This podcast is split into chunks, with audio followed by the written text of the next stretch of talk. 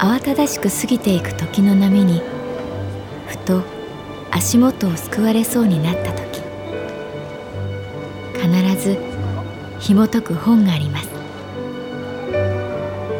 その本にはある女性の人生が描かれています。どこにでもあるごく普通の人生。でも本の中の彼女に出会うと心の湖に波紋が幾重にも広がるようにゆっくりと優しい言葉が満ちていきます。今日はどんな彼女に会えるでしょうか？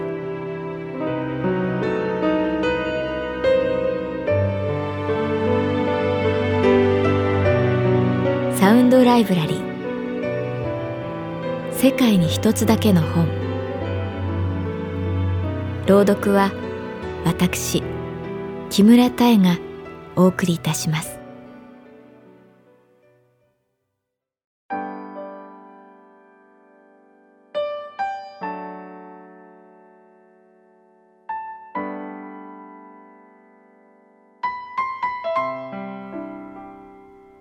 私の名前は月原かな子。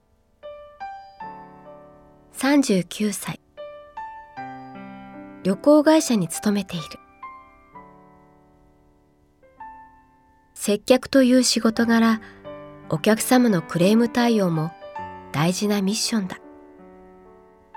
一応マニュアルというようなものはあるけれどびっくりするくらいお客様の要求や不満は様々で結局経験という装備に勝るものはない。時には「えー、そこまで言うんですか?」という理不尽なものもあるが自分に向けられているならば何とか乗り切れる。でも例えば同僚の美香ちゃんが過度に責められていたりするとカッチンと来てしまう。これは昔からそうだったような気がする。先生に冷やかされているクラスメートを見ると自分のこと以上に反抗した。正義感とか友情というのではなくきっとこれは性分なのだと思っている。その話を母にするとそういうとこお父さんにそっくりと笑われる。それにしても言葉というのは恐ろしい。意図的にあるいは無意識に相手の一番弱いところを言葉でぐさっとついてくる人がいる。その言い方声のトーンいつまでもいつまでも心に刺さったまま抜けない剣になる。先日ブラジルの首都の名前を尋ねられて答えることができず「よくそんなんでこの仕事やってるね」と言われた。やっぱり落ち込む。情けなくなる。そんな日はうなだれて神保町駅の階段を降りる。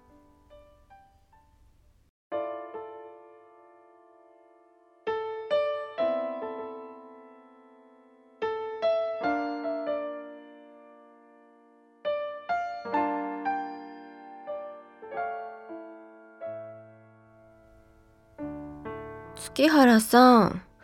今晩ちょっと付き合ってください。もう頭に来て。夕方お化粧室で美香ちゃんに誘われた。お客様にひどいことを言われたらしい。いいよ。私遅番だから先にどこかお店に入ってて。美香ちゃんが待っていたのは我が支店からほど近い裏神保町の小料理屋さん。カウンターだけの小さなお店はお客さんでぎっしりだった。マスターは30代後半くらいのおとなしそうな男性。料理人というより夏休みの大学生といった風景。最近の神保町には新しい流れがあるように思う。老舗のカレー屋さん。歴史あるジャズバー。赤レンガの喫茶店にかつて通っていた大学生が大人になり大人の代名詞だった神保町にお店を出す。第三世代とでも言うんだろうか。そんな彼らのお店が裏神保町を形成していた。このお店もその一つだと思った。おつまみが美味しかった。特にカキフライが絶品だった。ジューシーなカキの周りのサクサクした衣。ミカちゃんの話をしばし忘れるほど五感で味わった。ひどいと思いません？月原さん。聞けば中年の男性のお客様にこんこんと説教されたらしい。みんな個人で旅行の手配なんかできちゃう時代にさあんたらみたいにのほほんとそこに座って高いお金取ってちゃ潰れるよ。それにさ別に旅のプロでも何でもないんだろ？あんたら。あんたらあんたらって。あああの声が耳にこびりついて離れません。大げさに美香ちゃんが耳を覆う。こんな時はアドバイスも何もない。ただ吐き出して夜を終える。言葉って怖いです。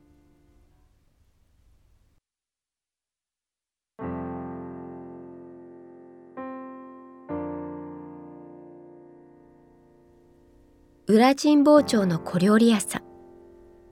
気がつくとお客さんは私と美香ちゃんだけになっていた。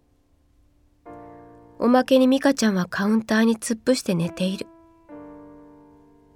さあそろそろ帰ろうかと思った時カウンターの向こうのマスターが「言葉って本当怖いっすよね」と声をかけてきた。その声の響きは今までと違っていたので私はさっと彼の顔を見た。いやうち今月で1周年なんすけど。あ自分雇われ店長っすけど。ここで働くきっかけもね。言葉っていうか。言葉？ああ自分前は不動産の営業サラリーマンだったんです。自分で言うのもなんですが結構バリバリやってました。年収も良かったし分譲マンションとか徐々に盛り上がってきてましたしああある新築高層マンションのチーフに抜擢された時です。いい感じで売ってました。ある男性のお客さんとちょっとしたトラブルになって自分が間に入りました。こっちの対応が悪い。誠実さがないって言われちゃって。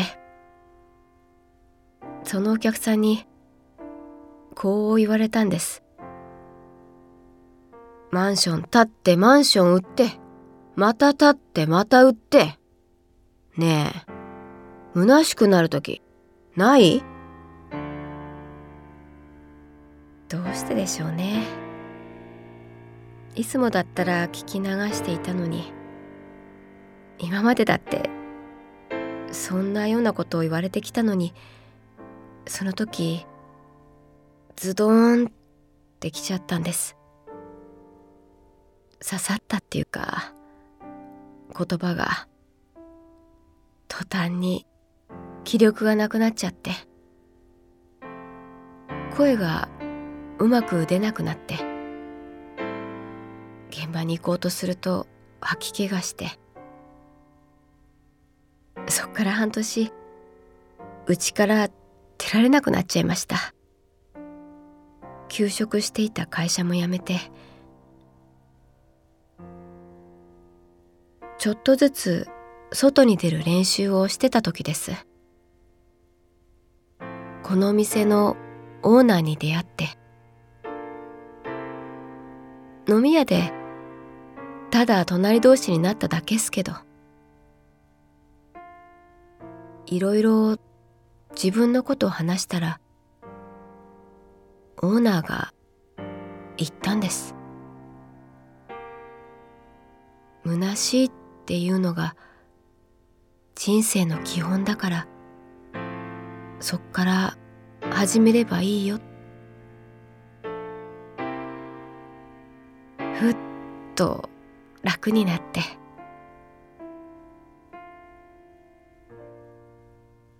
そこで美香ちゃんが起きたので私たちはお店を出た。帰り際バスターはにっこり笑った。よかったらまた来てください。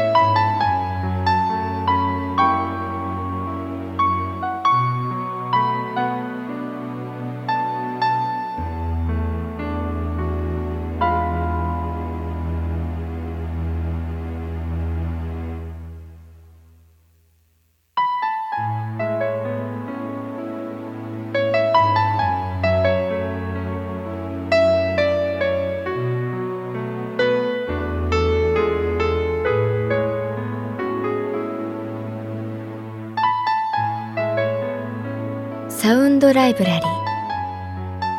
世界に一つだけの本。作。北坂雅人。演出。高橋智彦。朗読は私木村多江でお送りいたしました。